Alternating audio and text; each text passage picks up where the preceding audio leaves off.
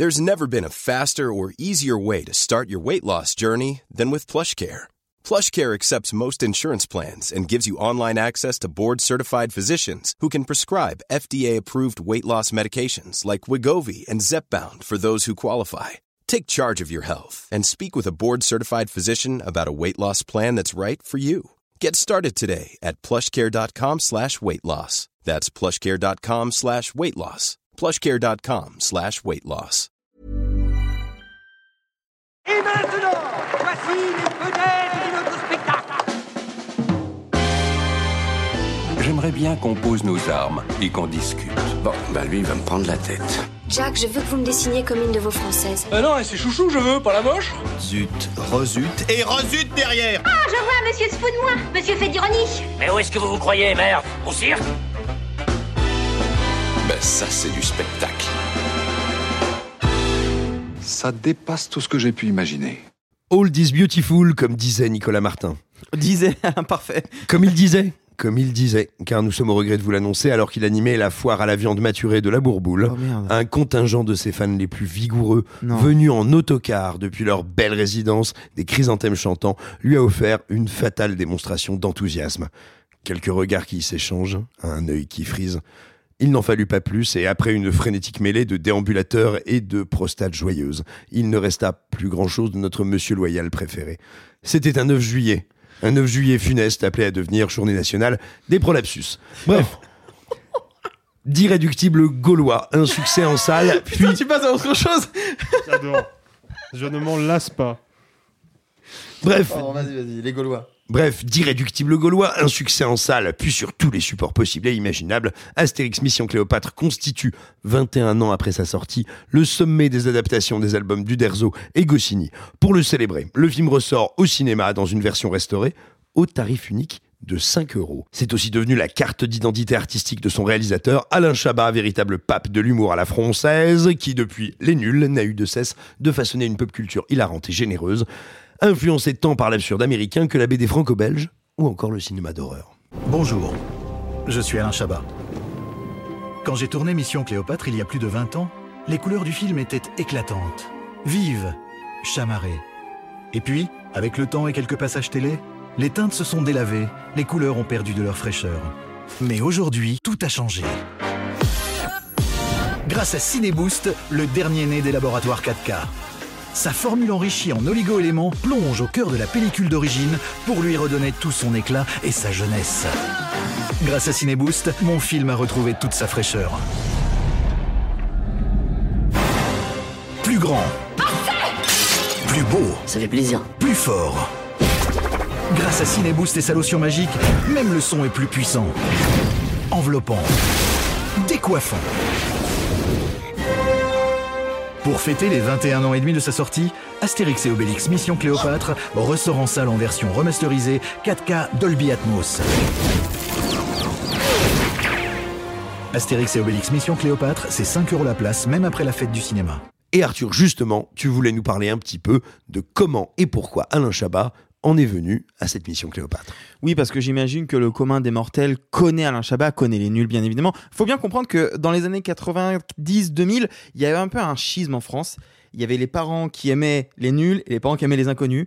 Moi, je faisais partie d'une famille qui aimait les nuls et je n'ai jamais vraiment regardé les inconnus, mais par contre, les nuls, je regardais tout. Quand il y a l'intégrale qui est sorti, c'est un des DVD que j'ai le plus regardé de ma vie. Et donc, je sais que tout le monde visualise un peu ce que c'est que les nuls, qu'Alain Chabat. Il faut quand même resituer deux choses pour bien comprendre comment intervient Cléopâtre et pourquoi c'est un film qui diffère autant et pourquoi c'est peut-être le film le plus Chabat de la carrière de Chabat. Tu l'as dit, il a deux grandes sources d'inspiration. La première, c'est la BD. Euh, ce que les gens ne savent peut-être pas forcément, c'est qu'Alain Chabat, avant de commencer à écrire des sketchs pour la radio et de rencontrer Faoudia, Lobby et de vouloir faire des trucs à la télévision, euh, et ben il va faire de la BD. Et il va même euh, lancer euh, Anti-Rouille, qui est une espèce de, truc entre copains. Et, mais en fait, il dessine beaucoup, ça l'amuse bien, il aime, ce format, et il va essayer d'en faire quelque chose. Et au départ, il veut même être dessinateur le, le- le- les choses vont faire qu'il va faire différemment, mais c'est un art qui restera toujours là, toujours présent, euh, et il va toujours regarder ça de près. Et puis, tu l'as dit, euh, l'absurde américain, effectivement, quand il rencontre euh, Dominique Faoudia et quand il rencontre euh, Chantal Lebier Bruno Carrette. Bruno, et, et quand il rencontre Bruno Carrette surtout, il y a une passion commune qui, qui va réunir ces- tous ces énergumènes, c'est les As. Zucker, Abraham Zucker, qui sont les réalisateurs de euh, Y a-t-il un pilote dans l'avion, de Top Secret, et Voilà. brillant, brillant euh, De- des Hot. Shots aussi. Et euh, du hamburger film sandwich, qui va être vraiment la matrice de leur humour pour le Bah, coup. bah, le- L'aspect, on va prendre des images, on va les commenter, ou on va faire des fausses pubs, enfin, c'est les nuls en fait. Et de la même manière, eux, ce qu'ils vont citer comme référence, ça va être le Saturday Night Live. Il y a même eu un moment où Chabat a voulu lancer un Saturday Night Live français, il n'a pas réussi. Ouais. Et, euh, et les Monty Python.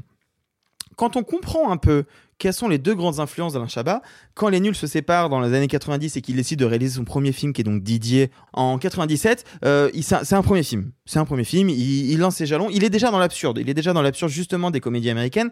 Mais voilà. Dans les- euh, à la fin des années 90, on fait une première grande adaptation d'Astérix Obélix par euh, Claude Zidi euh, avec Christian Clavier et Gérard Depardieu. Vous la connaissez, c'est pas la plus fun, c'est pas la plus ratée non plus. Le fait est qu'il se passe quelque chose d'intéressant, c'est que bah, le public est là.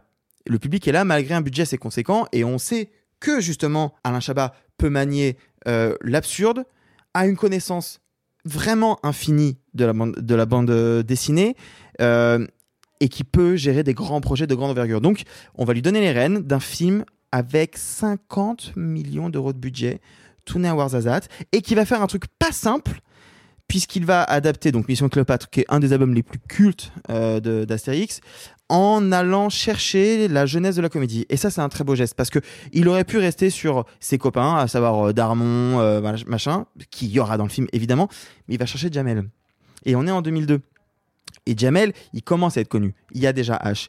Mais c'est la première fois que Jamel va porter un film à ce point-là. Et surtout, Jamel va, on va lui demander de faire du Jamel, mais tout en gardant l'humour des nuls.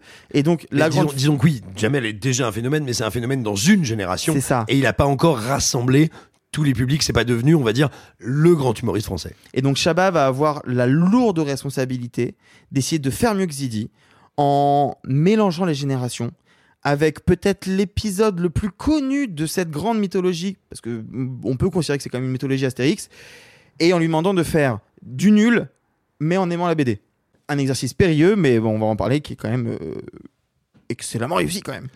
Alors moi, tout d'abord, j'ai une question pour vous trois, c'est quand et comment avez-vous découvert ce film? Parce qu'il y a des gens qui l'ont découvert en salle, il y a des gens qui l'ont découvert au gré de ses multiples rediffusions, et il n'a pas toujours le même statut selon la, la découverte qu'on en a fait. Euh, moi, je l'ai découvert en salle. Je l'ai découvert en salle en famille. Et euh, c'est d'ailleurs un des rares films, et je pense que c'est ça aussi qui a, euh, fait son, incroyable succès à l'époque. C'est que c'est un des rares films que je suis retourné voir avec toute ma famille deux jours après. quoi. C'est-à-dire qu'on a vraiment vu le film deux fois en 72 heures en salle, alors que c'était déjà à l'époque un petit budget d'aller au cinéma avec les enfants, les amis, les parents, etc. Et, moi, j'ai un souvenir assez vif de ces, de ces projections-là parce que je crois que c'est la toute première fois de ma vie que j'ai eu euh, l'impression de, de, de communier avec plein de gens autour d'un film. Et c'était quelque chose qui était relativement... euh, au- auquel j'étais insensible avant, tout simplement parce que j'étais trop jeune. Mais là, je crois que je rentrais pile poil dans l'âge où on commence à avoir le sentiment vraiment de faire un truc de bande. Et oh putain, euh, il y a plein de gens que je connais pas, mais on se réunit tous, puis on va au cinéma voir le même film, rire aux mêmes blagues, et il y avait vraiment un truc de communion générale. Et je crois que c'est le souvenir le, plus vif que je garde de- des projections de ce film-là. Mais c'est intéressant ce que tu dis sur le fait d'y retourner parce que on, on l'a pas dit, mais il faut le dire, c'est un film qui a réuni 14,5 millions de personnes d'entrée en box-office. Ouais, c'est et, gigantesque. et- et en fait, j'ai autant qu'il était une fois dans l'Ouest. Non mais c'est fou. Et j'ai le même souvenir que toi de moi le découvrir, j'ai 8 ans en salle. Et donc ça aussi c'est une grande force du récit. hein. C'est de à 8 ans tu rigoles, à 15 tu rigoles, à 20 tu rigoles, et pas forcément des mêmes choses. Et C'est ce que j'allais dire parce deuxième que euh, on sait qu'il y a des films, je pense notoirement au Disney et au Pixar, qui réunissent euh, les, les- les familles. Mais, mais c'est très rare que ce soit pour une comédie, une comédie absurde. Toi, Sophie, tu l'as découvert comment? En salle aussi. Euh, pour le coup, je suis un tout petit peu plus vieille que vous. Euh. Oh la enfin, euh, vieille. Non, mais enfin, je, je suis plus vieille que Alexis et Arthur et je suis un peu plus jeune que Simon. Et, euh, et, et j'ai découvert en salle et c'est drôle parce que, bon, euh, j'ai un petit pouvoir, c'est que je suis euh, hypermnésique sur très peu de choses, mais par contre, je me souviens toujours de où j'ai vu un film. Et, euh, et donc, C'est un pouvoir comme les autres, Sophie. oui, mais je, par exemple, je suis capable dans quelle salle des Halles je suis, voir, je suis allée voir quel film. C'est très rigolo. On va pas Euh, se mentir, c'est une attaque terroriste, c'est un pouvoir qui va pas servir à grand chose, mais c'est bien. Ouais, et ben je sais que je l'ai vu dans une des deux salles du petit euh, complexe cinéma de Méribel parce que j'étais au, au ski avec mes parents quand j'ai vu Mission Cléopâtre. Voilà, non, pour te dire le, le Ouais. point de détail. Mais euh, c'est rigolo parce qu'on allait. Il faut savoir que quand on part en vacances à la montagne ou quoi que ce soit, on va pas forcément au cinéma parce que bah il y a un chalet, il y a du ski, il y a la fatigue. Mais là, on avait grave envie d'aller au cinéma voir Mission Cléopâtre. Et donc mes parents ont pris. ben, il fallait redescendre depuis le chalet pour aller dans le village pour aller voir Mission Cléopâtre dans une toute toute petite salle de village. Quoi, c'est une- c'est un cinéma avec deux salles et donc la salle était pleine de gens qui n'habitaient certainement pas Méribel en plus, qui sont venus faire le déplacement pendant les vacances euh, scolaires de ski. Donc oui, je suis aussi allée le voir en salle et du coup j'avais il est sorti en 2002. En janvier 2002. Mais du coup j'avais euh... putain j'avais 11 ans. 11 ans presque. Non, euh, Non, 10. j'avais 10 ans presque 11. Ouais, t'es pas beaucoup plus vieille que nous. Eh quoi. bien, écoutez, je suis donc le seul à ne pas avoir découvert le salle euh, de Mm. film au cinéma. Mais non. Tu l'as vu à la télé? Euh, Oui, absolument. Je Bah, l'ai il y a vu beaucoup de rediffusions télé, hein. Je, je l'ai vu en DVD, euh, mais, mais ce qui est assez rigolo parce que euh, moi, pour le coup, euh, vous disiez, je suis euh, uniquement parce que Nicolas n'est pas là, le plus âgé de cette table. Et, et à l'époque, j'étais déjà un fanatique des nuls. Mes parents étaient des fous des nuls. Mm. Et, et j'ai regardé, euh, je veux dire, euh, en, en continu et en VHS, euh, les pubs pour Tony Glandil, bien avant de comprendre exactement ce que ça voulait dire.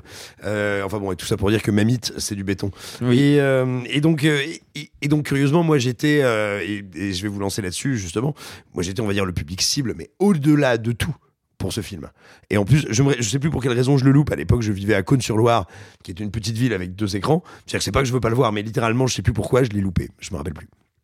Mais donc, quand je découvre en DVD, mais c'est une frustration terrible. Ça fait des mois et des mois que j'entends tout le monde dire incroyable le film de Chabat. Et j'avais envie de dire à tout le monde, mais ça fait 15 ans qu'il est trop bien, Chabat. euh, Niquez-vous avec les doigts, quoi. Oh, le À, hipster. se- à se faire les répliques Ah, c'était cool avant que que ça oui, ça cool. Eh mais où oui, mais ils se faisaient euh, tous les répliques et moi je faisais semblant de les connaître. là, bien sûr. Euh, mais euh, enfin voilà, déjà le début d'une belle carrière de menteur. et, et donc tout simplement, je découvre le film et en fait, moi ça m'a fait un effet un peu particulier. C'est peut-être ce que a fait Alain Chabat que j'aime le moins parce que justement j'ai l'impression qu'en réalité euh, c'est un film qui termine en fait cet aspect-là, de ce moment-là de sa carrière. C'est-à-dire que c'est extrêmement bien fait. Attention, hein, je vais surtout pas prétendre que ce ne serait pas un bon film ou que ce ne serait pas réussi. Loin de moi cette idée. Mais j'ai vraiment l'impression qu'en fait, au moment où Chabat le fait, il maîtrise pleinement cet humour-là. Il maîtrise pleinement le mélange du Derzo, de Goscinny et de Gottlieb, parce qu'il y a beaucoup de Gottlieb, et de l'absurde des nuls. Mais en fait, lui est déjà passé à autre chose, à des univers un petit peu différents, peut-être un peu plus strictement personnels. Et en fait, il le fait avec un talent incroyable. Mais pour moi, c'est un film qui manque clairement de vie. Et, je serais assez curieux, justement, vous, de, de savoir ce que ça vous évoque quand je vous dis ça. Parce que, attention, encore une fois, le visionnage ne m'en est jamais désagréable. Et je l'ai revu pour l'occasion de cette émission. Et j'ai pas passé un mauvais moment. Mais, mais j'ai vraiment l'impression de voir Alain Chabat, en fait, dire adieu à tout un pan de son imaginaire pour aller ailleurs, plutôt que de le traiter magnifiquement. Vous, euh, pas du tout Bah pour moi la fin de ça, je, je l'entends. Pour moi la fin de ça c'est. Ou parce que dans re, il, Ouais. il garde cet absurde, il garde cet humour là, et après ça il va faire euh, le marsupilami etc. Et il va il va essayer de, de, de jouer ailleurs. Et Santa et compagnie qui est très sous-estimé. euh, Ouais, Oh, voilà. tellement. Mais, mais voilà, pour moi, pour moi, non, au contraire, c'est là où il est peut-être au climax de ça, justement. Post les nuls, en fait. Euh, euh, il va s'entourer des meilleurs et en même temps des anciens. Il va essayer de mélanger plein de choses. Il va faire un, il va essayer de faire un humour intemporel. Il y a quelques petites blagues qui vieillissent, notamment avec Itinéris. Mais globalement, il essaie de faire un truc universel. Il va essayer de rendre euh, accessible des, des, des, des grands thèmes d'Astérix, machin. Enfin, non, pour moi, il est au, sommet de son art, presque quelque part. Et surtout, il y a quand même une qualité, parce que on va parler de la mise en scène et tout ça et tout ça, mais juste, il y a une personne. J'ai fait beaucoup, beaucoup d'interviews pour combien J'en ai fait des centaines. Il y a une personne dont tout le monde dit Je ne peux pas dire de mal de cet homme parce qu'il est vraiment, honnêtement, un gentil. C'est bien la Chabat. Et en fait, ce qui est assez intéressant, c'est que Jamel, euh, tout le monde, tout le monde, Marina Foïs, tout le monde dit Chabat avait sur les épaules la pression de faire Astérix 2, 50 millions d'euros.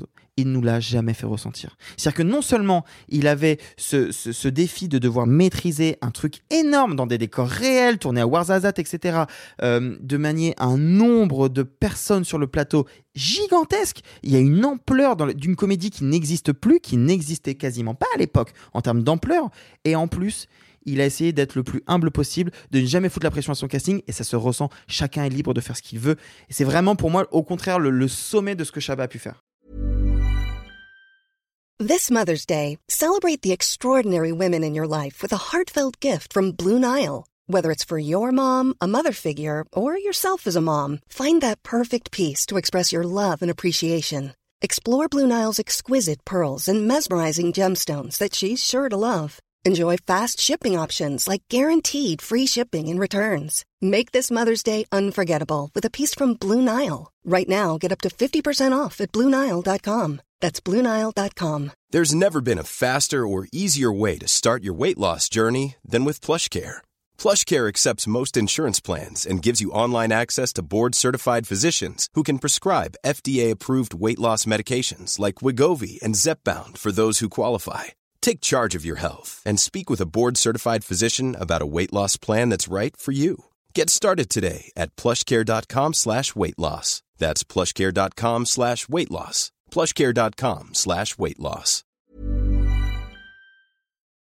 Et alors, pour compenser un petit peu ce que j'ai dit et vous lancer euh, comme ça, vous donner comme ça deux, trois petites billes pour après vous laisser euh, jouer et discuter entre vous, euh, j'aimerais vous poser une question parce que c'est ça, en fait, je pense, moi, le cœur de mon problème avec le film. Bien plus qu'un film d'Astérix et Obélix, moi, j'ai l'impression que c'est un film choral. Et que c'est un film choral assez génial. C'est-à-dire qu'il y a une quantité de personnages, euh, presque de scénettes, qui sont complètement folles. Mais vraiment, il y en a plein que j'adore. Et en fait, à mon sens, le seul point faible du film, c'est Astérix et Obélix. Est-ce que c'est pas un film où il est contraint d'utiliser Astérix et Obélix Je veux dire, les incarnations Clavier et Depardieu qui viennent du film précédent, et où tout serait absolument génial, mais où il doit gérer ça? Bah pour moi, oui et non. C'est-à-dire que euh, je, je suis d'accord, c'est presque pas eux les plus les plus importants euh, narrativement parlant, parce que de toute manière, ce n'est pas notre porte d'entrée. Notre notre porte d'entrée, c'est Jamel. C'est lui qui a euh, cette charge monumentale de construire un palais en trois mois. Et euh, voilà, il fallait que je la place. Et, et, et, et finalement, eux, ce sont des adjuvants, ce sont des sidekicks presque. Cependant, si on les enlève, on, on perd l'univers. Donc en fait, ils, sont, importants, mais euh, je, je trouve qu'au contraire, c'est ça un peu la force du film, surtout en comparaison avec les autres adaptations. Parce que toutes les autres adaptations m'emmerdent. C'est-à-dire que celle de Zidi que j'avais vue quand j'étais petite, mais... Elle est pas très drôle. Effroyable. Elle est pas très drôle. Alors, il, Non, il faut mais- la revoir aujourd'hui, elle est presque inquiétante. Non, non, mais Ouais, ouais. encore une fois, genre que je l'avais vu avant, euh, comme euh, certaines, peut-être vous, je sais pas, je l'avais vu avant Mission Cléopâtre. Et quand t'es enfant, bah euh, c'est Astérix et Obélix. Même si t'as pas vraiment lu les BD, tu les as vus traîner dans les dans, dans les toilettes à la Oui, c'est maison. ça, ça fait vieux film. Euh, et, Euh, et genre, Tu les as vus traîner dans les toilettes à la maison. il, a- il avait Obélix, euh, ouais, c'est c'est effrayant. non, les, les BD, vous aviez Ah, pardon. pas, vous aviez pas genre des, des murs entiers de BD dans vos toilettes, non? Ça, Non, c'est- ah oui, non, mais, j'ai- non, mais oui, des BD, oui, Parce oui, que mais je veux dire, t'as- t'as- bref. Oui, je sais, je- j'ai j'ai compris. Non, mais, Mais- c'est ça, t'as non, raison. mais en fait, j'aime bien c'est un, vous c'est un mettre film mal un peu vieillot. Euh, et, et voilà. Et oui, non, mais je suis d'accord. Et puis quand on voit, parce que c'est récent, hein, mais quand on voit l'adaptation de Canet, bah en fait, on se demande si ce duo-là a vraiment réussi à avoir une vraie adaptation où ce sont eux les incarnations et si leur leur histoire, entre guillemets, l'adaptation d'une seule BD arrive à être de manière euh, purement cinématographique intéressante. C'est un peu mon point de vue parce que Mhm. quand on voit le Mission Cléopâtre, on se rend compte que l'univers est super, que créer une histoire c'est super.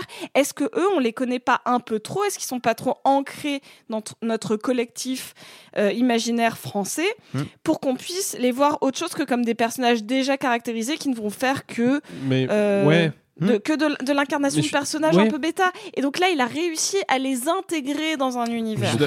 Je suis d'accord euh, avec ça. Et en fait, moi, je ce que je trouve assez, euh, assez fou avec ce film-là, c'est que pour moi, c'est c'est un, c'est un petit miracle dans le sens où c'est à la fois une adaptation très fidèle des bandes dessinées et notamment dans la mise en scène où tu sens que Chabat, qui a, jamais été un réalisateur euh, particulièrement euh, formel, tu sens qu'il a eu une intuition géniale qui, à mon sens, fait la réussite de son film, c'est qu'il a regardé les bandes dessinées et il y a eu un découpage de film.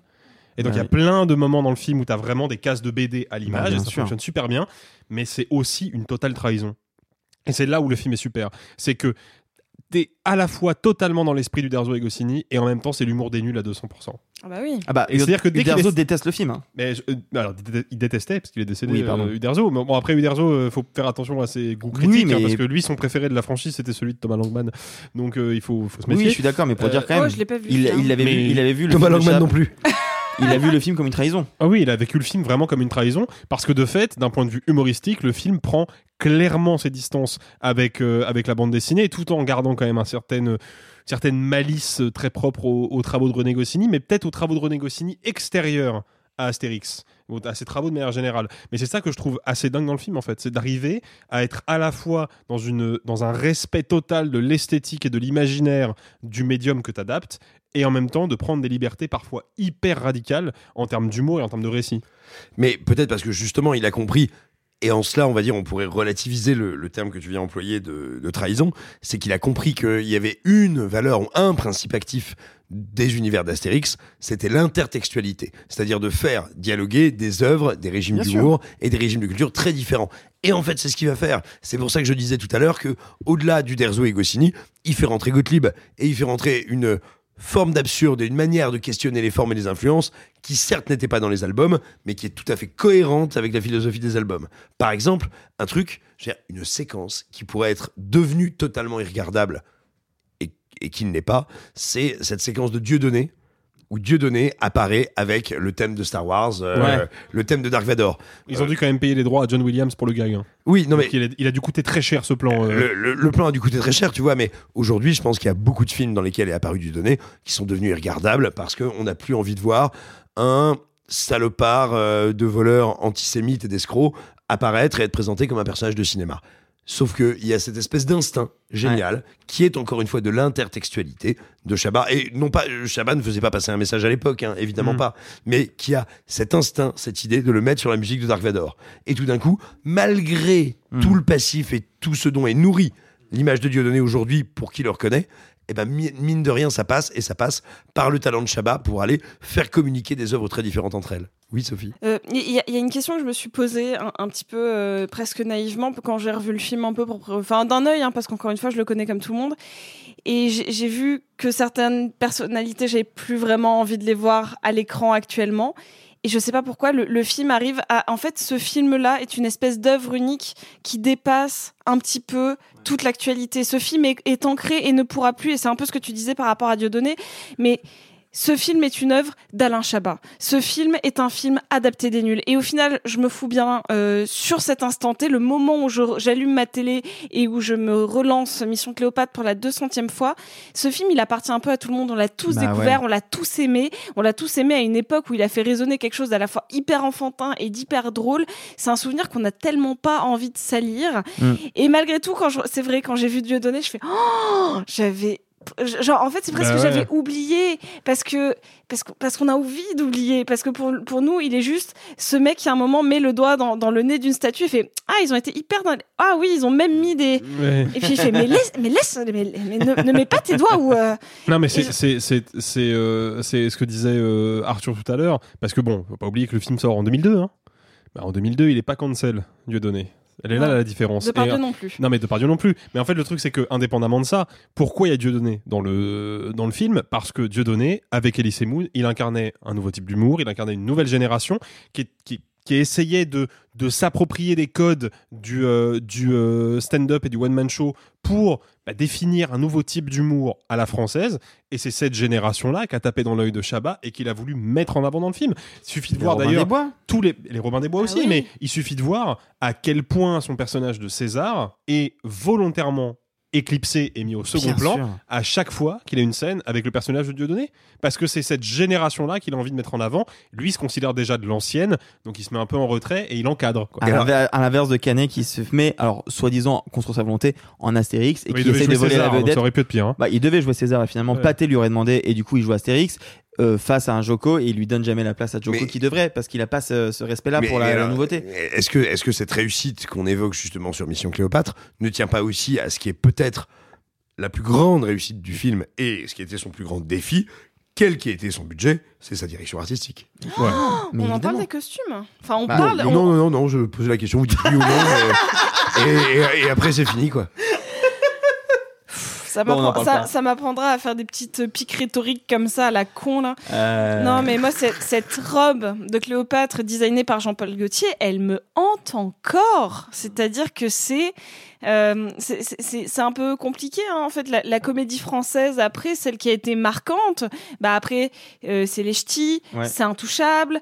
Euh, Voilà. Et après, euh, je- je- j'en ai pas qui m'en viennent en tête comme ça. Je suis, je suis désolée. Euh, surtout- les, les Philippe Lachaud. Enfin, je sais pas. Je parle de gros succès ouais. populaires. À quel moment et, et je dis même pas. Je ne porte aucun euh, jugement de valeur parce que encore une fois, quand j'étais allée voir un touchable en salle, j'avais trouvé ça super avec mes parents. On avait Mm. passé un très bon moment. Les ch'tis, j'avais pas aimé, mais on s'en fout. Non, mais mais où est passée ses ambitions mais c'est ça. Où sont les, les, les costumes? Où est la DA Ouais. Où est euh, Alors, mais je pense qu'il y a, je pense qu'il y a un problème, euh, et c'est pour le coup, euh, tu faisais référence euh, euh, à un vidéoclub, je crois, tout à l'heure, euh, Arthur, mais euh, t'as fait, enfin, vous avez fait à Combini une- un autre grand représentant de la comédie à la française euh, qui est Alexandre Astier. Ouais. Et bon, alors moi, son Camelot premier volet, il y a énormément de choses qui vont pas dedans, à commencer par la mise en scène qui est catastrophique, mais il dit un truc qui est super intéressant, il dit que quand il a commencé à développer Camelot premier volet, l'une de ses premières exigences, c'était d'avoir, alors c'est un peu technique comme détail, mais d'avoir une caméra Alexa 65, qui est donc une caméra grand format, qui est, qui est en général une caméra qu'on utilise pour des blockbusters à gros budget, euh, pour filmer des grands décors et des grandes masses de figurants. Et, lui qu'on disait- utilisait jadis pour les très grands péplums et les très grands westerns. Exactement, ce genre de caméra-là. Et lui dit, bah non, moi, en, en vrai, j'ai envie de tourner Camelot avec ça. Et il dit, il explique que les gens chez euh, SND, ou en tout cas dans, ses collaborateurs, lui ont dit, bon, t'es sûr qu'on a besoin d'une caméra comme ça, c'est quand même une comédie. Et il a dit, oh, à l'instant que j'ai entendu ça, j'ai dit, on prend la caméra ou je fais pas le film. Parce que c'est pas parce que c'est une comédie qu'on peut se permettre de faire ça par-dessus la jambe, même si en définitive je trouve que c'est un peu ce qu'a fait Astier, mais pour d'autres raisons. Mais je pense que c'est ça aussi euh, qui fait la réussite d'Astérix, c'est la volonté de Chabat et ne l'oublions pas la volonté de Claude Berry de Bien dire sûr. aux gens on va faire une comédie populaire, on va faire une comédie populaire qui va vous en mettre plein les yeux parce que c'est ce que vous méritez en fait. Bah, parce- c'est ça qui s'est perdu parce que les gens se sont rendus compte que et je- quand je dis les gens ceux qui font le cinéma français se sont rendus compte qu'en fait bah il y a un très très très fort attrait du public français pour la comédie. Le public français, il adore aller dans les salles pour rire, ça fait partie de sa culture. Et donc même si on lui sert un film mal branlé, eh ben il va quand même y aller parce qu'il est optimiste, parce qu'il a envie de se taper une bonne tranche de rire. Et tant pis si le film est mauvais. Alors, Et, oui, mais et je pense qu'ils ont capitalisé là-dessus. Alors oui, mais je pense qu'une des raisons pour lesquelles justement on a perdu cette ambition, c'est qu'il faut bien se, ra- se rappeler qu'après Mission Cléopâtre, il y a un autre Astérix qui sort cinq ans plus tard, euh, Astérix aux Jeux Olympiques, qui a un budget encore plus colossal, mais qui va être un four. Enfin un four. Ah non, mais, qui, oui, mais attention, qui n'a pas du tout la même ambition. Ah bah qui essaye, qui a un budget Ah beaucoup plus conséquent. Non, mais qui a un budget plus conséquent parce que, les, enfin, on va peut-être pas revenir dessus, mais le tournage a été extrêmement compliqué et que, euh, et que tout le monde n'a pas 15 narines. Et voilà, ça coûte cher. Non mais je suis d'accord, mais tu entends bien que dans Astérix aux Jeux Olympiques, il y a plus d'ambition que dans tous les autres comédies qu'a cité euh, Sophie tout à l'heure. Or, moi, je pense que ce que se sont dit les producteurs, c'est OK, Mission Cléopâtre, c'est le summum de ce qu'on peut faire. On essaie de faire plus. Ah, ça marche pas. On essaie de faire un autre Astérix derrière, un peu avec pareil, un budget qui dépasse les 15-20 millions d'euros. Ah, ça crache. Bah, autant faire une comédie qui coûte pas cher en fait. Oui, mais et, sauf et que- en fait, maintenant, Mission Cléopâtre Oui, est mais considérée comme oui, un mais sauf accident que ça- industriel. oui, mais ça, sauf que ça, c'est pas vrai. Ben non, c'est pas vrai. Mais non, mais, c'est ça- vu non, comme mais- ça. non, mais ce que je veux dire, c'est que c'est pas vrai dans le fond, mais c'est pas vrai non plus par rapport à ce que tu disais. C'est-à-dire que des comédies qui coûtent pas cher en France, eh ben on en fait très peu. Il faut quand même rappeler que, euh, je cite cet exemple-là parce qu'il est édifiant, mais la petite famille de Danny Boone ne coûte que 20 millions d'euros de moins qu'Astérix Obélix Mission Cléopâtre. Le film coûte 30 millions d'euros de budget.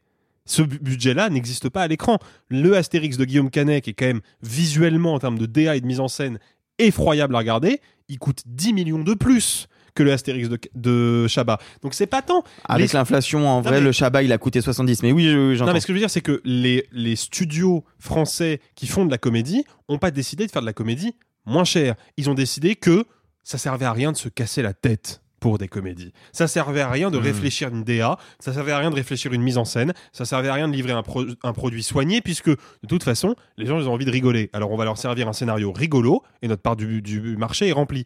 Et pour moi, le film de, de Chabat, rétrospectivement, il apparaît presque comme un geste militant, en fait. bien Sauf qu'à l'époque, on l'a pas réceptionné comme ça, mais c'est un film qui nous dit, quand on fait de la comédie, et qu'on veut faire de la comédie qui a de l'ambition et de la comédie grandiose, on met les moyens et on charbonne Mhm. et on travaille dur parce que derrière le public, il, il mérite un film qui juste euh, va au bout de son idée en fait.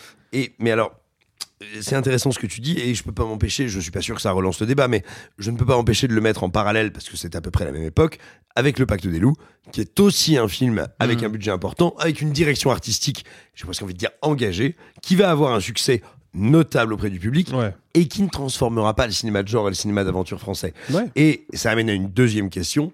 pourquoi est-ce que Alain Chabat n'a pas réalisé euh, bah, ce qui était quand même euh, la suite qui est, qui est, enfin, qui est attendue hein, à la fin, à la fin de, de, de, de- de Mission Cléopâtre, à savoir euh, Falbala, euh, poissonnière à potion magiquée? Pas mal, pas mal. Très, très tordu, mais pas mal. Pa- démerdez-vous, j'ai plus rien. j'ai plus Non, rien. mais c'est vrai, en vrai, il faut, il faut quand même se, se Alors poser. déjà parce qu'il n'y a pas Falbala dans Mission Il Cléopâtre. n'y a pas Falbala. Non, mais Il est-ce qu'on il quasi- pas- il y a est-ce qu'on devrait quasiment pas Non, qu'il moi je réponds de manière. euh, Il n'y a pas Falbala, donc non. Non, mais en fait, il faut, il il se poser la, la question, ça c'est vrai. Et moi, je l'ai toujours vécu comme un crève-cœur. J'ai pas compris pourquoi ce film-là a pas servi de matrice pour euh, d'autres adaptations ultérieures de bande dessinée. Pour la raison très simple que Chabat n'avait pas la force de se relancer dans un projet aussi ambitieux. Non, mais même sans lui. Et que, mais, mais que personne n'avait ce- cette, envie, cette envie et cet engagement qu'avait Chabat. Oui, c'est vrai. Précisons qu'Alain Chabat travaille actuellement avec Netflix à une série, animée, à une série Ouais, une animée. série animée, ouais. Euh, je pense que personne n'avait le courage de vivre ce qu'a vécu Chabat parce que même s'il le dit sur le tournage rigolade, qu'il aime bien l'expérience, etc., je n'aurais pas aimé être Chabat sur ce tournage-là.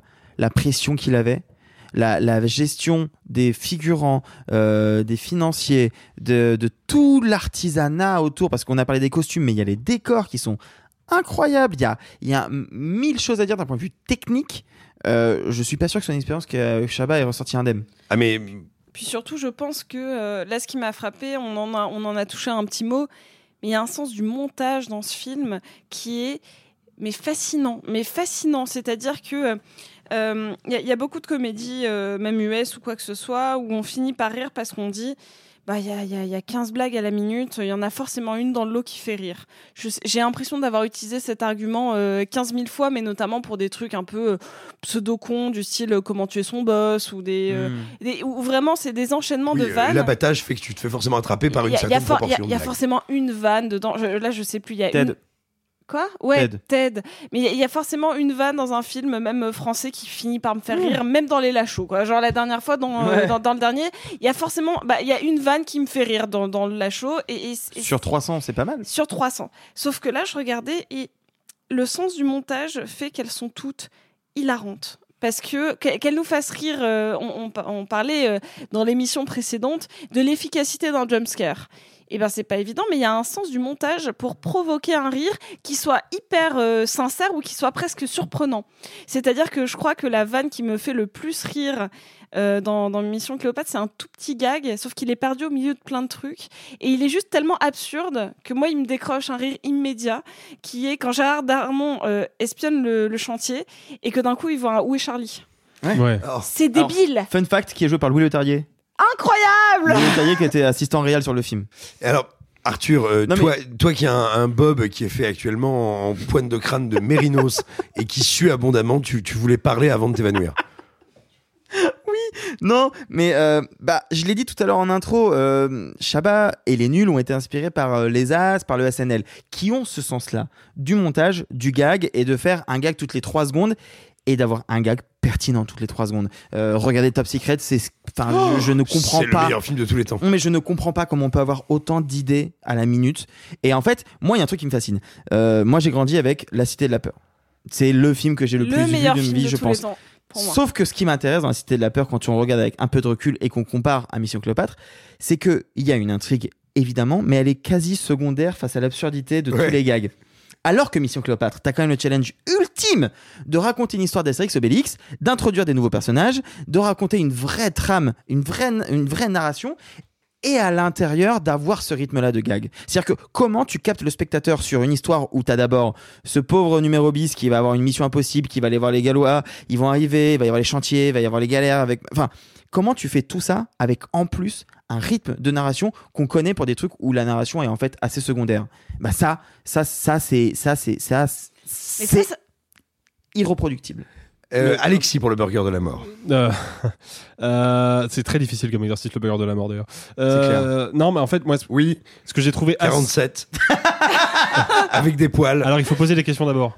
Ah, mais c'est pour ça que sinon c'est trop facile. Voilà. Euh, non, mais en fait, moi, ce qui, qui m'a toujours fasciné dans ce film-là, c'est que je pense que entre le moment où je l'ai vu, donc en 2002, j'avais 6 ans, jusqu'à, je vais dire, mes 17-18 ans, le film a été un millefeuille perpétuel. Mm. C'est-à-dire que la première fois que je l'ai vu, en fait, j'en avais évidemment pas conscience à l'époque, mais il y a que un tiers des vannes qui ont Mais marché bien sur sûr. moi, tu vois. Et donc j'y suis vraiment allé et retourné euh, avec mes parents parce que bah, c'était un film d'aventure, c'était un film de divertissement adapté de mes héros euh, gaulois que je lisais en BD à la maison, tu vois. Et plus j'ai grandi, plus j'ai revu le film et je me suis dit, oh putain, j'avais jamais capté cette vanne. Ouais. Par exemple, quand t'as euh, Panoramix qui dit Itinéris a raison, il ne faut pas se laisser faire. Pour, voilà, pour ceux qui n'ont pas capté la vanne, euh, je vous renvoie au service de téléphonie mobile de l'époque. Euh, cette vanne-là, quand je l'ai captée, ça a été un mindfuck total. Je me suis dit, ça fait 15 fois que je vois Tu sais que cette, j'en ai, cette ca- scène j'en ai- ai je capté pas une la aujourd'hui. Laquelle? C'est pas, c'est un nom. Il y en a un qui s'appelle Nexus 6. Oui, il y en a un qui s'appelle Nexus 6. Ouais, Voilà. ouais. Mais, mais moi, ce Non, non, mais c'est c'est bourré, bourré à ras-bord de vannes. Et ce qui est dingue, c'est que du coup, et je pense que c'est ce qui a fait de ce film-là un vrai film culte, c'est un film vers lequel on revient sans cesse, c'est que plus tu grandis, plus le film te donne des trucs. Comme Mais si le la sentiment, peur. d- ouais, c'est ça, t'as le sentiment d'être récompensé en fait. Mais moi, c'est pire que ça. Moi, j'ai un souvenir frustré de ne pas comprendre pourquoi certains rigolaient et pas moi. Tu vois Ah. Tu vois, de, de voir les adultes qui rigolent à des trucs et je disais, mais j'ai pas compris la vanne. Et j'avais envie de comprendre la vanne. Et du coup, des, des fois, je me forçais à rigoler à des trucs que je comprenais pas. Bah, moi, je vois. connaissais pas Claude François, donc le moment où il chante, par exemple, c'était un mystère total quand j'étais petit, quoi. Alors que moi, c'était un copain et euh, du coup, j'étais mal à l'aise. Mais Alors, par contre, j'aimerais raconter une petite anecdote. Tu choisis Ça- mal tes amis. J'aimerais raconter une petite anecdote. Euh, on a un stagiaire à Combini qui n'avait jamais vu euh, Cléopâtre, qui a, qui a 24 ou 25 ans, qui est belge et qui l'avait jamais vu. Et on lui a dit, bah vas-y, euh, va le voir et, et dis-nous ce que ça fait que d'avoir euh, 25 ans en 2023 et de découvrir le film. Et alors, c'est hyper intéressant. Il y a ce truc classique de bah moi toutes les vannes que tout le monde euh, ressasse sans cesse de euh, vous savez il n'y a pas de bonne venait. situation bah du coup je les attendais tellement qu'elles m'ont pas fait rire par contre il y en a d'autres que je connaissais pas du tout qui m'ont fait hurler de rire par contre il me dit ce qui est intéressant c'est que il a trouvé le film sublime mais il a pas trouvé le film si drôle et il y a un prisme que je n'avais pas du tout en tête à l'époque et même en le revoyant aujourd'hui, je ne l'avais pas, mais il a peut-être un peu raison. Il me dit, alors un truc sur lequel je suis pas du tout d'accord, euh, le côté white savior, pour moi ça marche pas du tout parce qu'au contraire ils vont chercher. Enfin, il n'y a pas de contexte, il y a pas de contexte historique, donc il n'y a pas de contexte et puis en réel. plus- Et puis en plus, il y a ce truc, à mon avis, les, les, les Gaulois sont là pour donner les armes pour qu'ils aident, mais ils sont, enfin, c'est pas eux qui aident. Bref, par contre, il me dit, il y, a un- il y a un male gaze qui a un peu mal vieilli. Et ça, je me dis, ah, c'est marrant, je l'avais pas perçu comme ça. Mais c'est vrai que tous les personnages féminins sont caractérisés comme étant des futures meufs, d'eux, euh, et que Monica Bellucci est montrée pour sa belle plastique. Ah, oui, pour sa belle plastique et aussi pour le fait qu'elle est la souveraine la plus puissante du monde au moment où se déroule le film, quand même. C'est-à-dire que moi, mais moi, ça. Oui, étant puis en plus, tu peux pas paraît- dire ça. En plus, tu peux pas dire ça de Isabelle Nanty, par exemple. Mais euh, en fait, Non, moi, mais moi, je vous donne un grille de lecture Ouais. de, de- de quel- Ah mais d'un- attends, quelqu'un qui a j'ai- j'ai 24, réfléchi, 25 ans et qui mais découvre étant- le film, c'est étant intéressant. gamin- Et qui est belge. Et qui est belge. Ah, ça explique étant beaucoup. gamin, étant gamin, moi le, le côté euh, évidemment le côté magnifique de Monica Bellucci, surtout magnifié de moi Monica aussi, Bellucci, mec, ça marchait à évidemment. donf. Mais j'avais le sentiment d'être face à une figure d'autorité. C'est-à-dire que moi, elle m'impressionnait autorité quand je sur la voyais Jules sur l'écran, tu vois.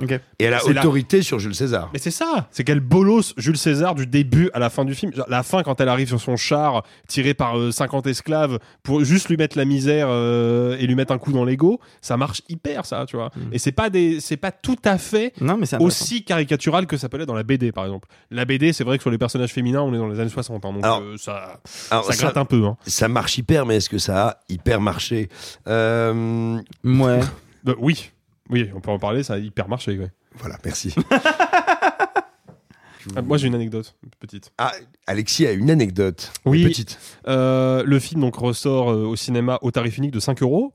Hors printemps du cinéma, donc ça c'est quand même vraiment cool. C'est-à-dire que fou, quel que soit le moment où vous allez voir le film, ça vous coûte 5 balles. C'est quand même vraiment génial. Euh, mais surtout, le film ressort en copie restaurée 4K.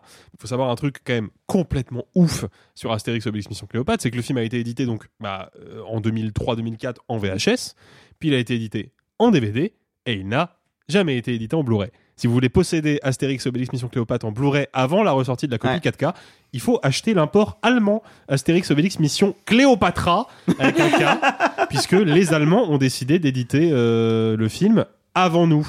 Voilà, donc mission euh, Angela Merkel, c'est un peu différent et Oui, voilà, c'est ça.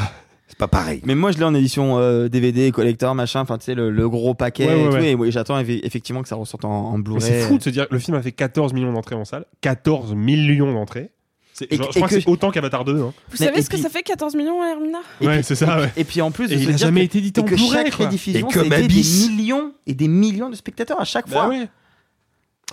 Eh bien, écoutez, dans tous les bons cinémas au tarif gaulois de 5 euros. Mais maintenant, maintenant, il est temps de parler de ce film euh, important, de ce film étrange, de ce film incroyable, qui est à la fois un préquel de Fast and Furious et en même temps un préquel d'Arte qui s'appelle Thelma et Louise. Ah non, pardon. Euh, ça s'appelle comment, Sophie?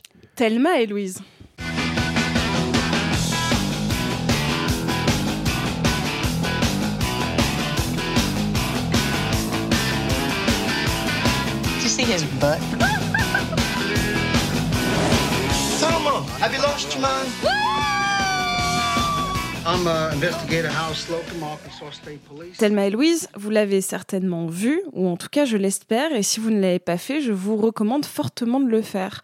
Thelma et Louise est sorti en 1991 et il est réalisé par Ridley Scott et il a à son tête d'affiche deux actrices absolument incroyables et magnifiques et sublimes et les meilleures personnes genre que l'univers ait porté, à savoir Susan Sarandon, l'amour de ma vie, et Gina Davis. Il faut savoir que euh, c'est hyper important pour moi de parler de la ressortie euh, de Thelma et Louise parce que euh, Thelma et Louise est un film que je cite souvent quand je parle du male gaze et du female gaze. Parce qu'on dit souvent que le female gaze, c'est la caméra féminine d'une réalisatrice femme, ou euh, et que et, inversement proportionnel que le male gaze c'est forcément porté par un homme, etc. Et donc c'est quelque chose de très quadrillé.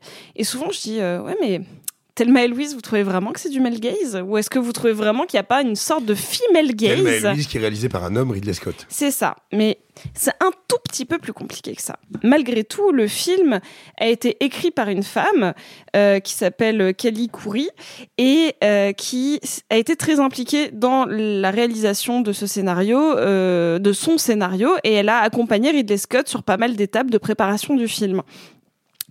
Et c'est assez important parce qu'en fait, elle, elle a voulu mettre euh, dans son dans ce qui est un road movie.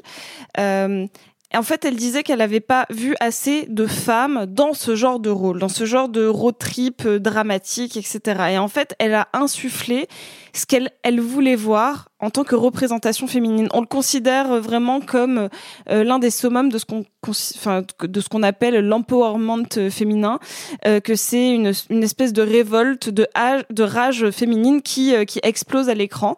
Et, moi, ce qui me fascine dans ce film, c'est que euh, ça a beau être réalisé par un homme, pour moi, c'est celui qui, en tout cas, un de ceux réalisé par un homme qui filme le mieux les femmes, qui filme le mieux leur colère, leur désespoir et surtout euh, leur complicité. Parce qu'en fait, c'est ça. Je, sais que c'est pour. il y a beaucoup de femmes, euh, soit guerrières, soit combatives, qui pour moi en fait sont des personnages masculins mais joués par des femmes. Et ça arrive hein, qu'on ait des personnages qui puissent être joués par n'importe qui, qui sont juste des personnages au final qu'on peut euh, qu'on peut faire interpréter par un homme ou par une femme. Non, là ce sont vraiment deux femmes. Ça parle de viol, ça parle de révolte, ça parle de sororité, et c'est des thématiques à 100% féminines. C'est pour ça j'aurais été très surprise, même quand j'ai découvert le film ado, de voir qu'il n'y avait pas eu une patte féminine quelque part, euh, au moins à l'écriture ou en tout cas à l'aide à l'écriture scénaristique. Mais je pense que Ridley Scott a fait un peu le même genre de travail euh, qu'a qu pu le faire quelqu'un comme Verhoeven, à savoir ces personnages féminins sont des, personnages à part entière et leur féminité est une force. Il faut que je la, je la, je la magnifie à l'écran pour pouvoir un scénario, avoir un scénario assez solide. Parce que comme on, on a eu beaucoup de films euh, où le, féminin est une faiblesse, bah là, le féminin, je vais en faire une force. Et je trouve que le film ne vieillit pas une seule seconde sur cette thématique, euh, que ce soit une espèce euh d'assouvissement, de vengeance, parce que c'est pas vraiment du rape and revenge, c'est beaucoup plus compliqué que ça, mais surtout de parcours, de comment être une femme dans la société, ou en tout cas dans la société des années 90, je trouve que le parcours est au final un peu similaire à c'est quoi être une femme euh, en 2023. Je trouve que le film n'a pas pris une ride et c'est pour ça que si vous ne l'avez pas vu, je vous encourage très très très très très fortement à le voir. Euh, si vous êtes une jeune fille, je pense que ça va, euh, comme moi à l'époque, euh, changer votre regard sur le cinéma, changer votre regard sur la manière qu'un réalisateur peut avoir euh, enfin en tout cas sur la conception qu'on peut avoir d'un réalisateur qui met en scène des femmes et euh, à penser à ce que c'est vraiment le gaze au cinéma. Comment on va embrasser et embraser euh, le genre pour en faire euh, une force scénaristique cinématographique et morale. Et voilà. Et je trouve que c'est un des films les plus importants sur le féminin qui ait jamais été fait.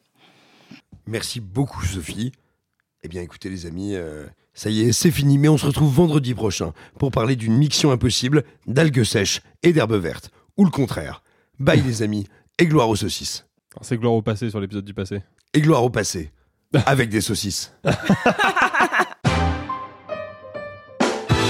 Messieurs, il n'est de bonne société qui ne se quitte.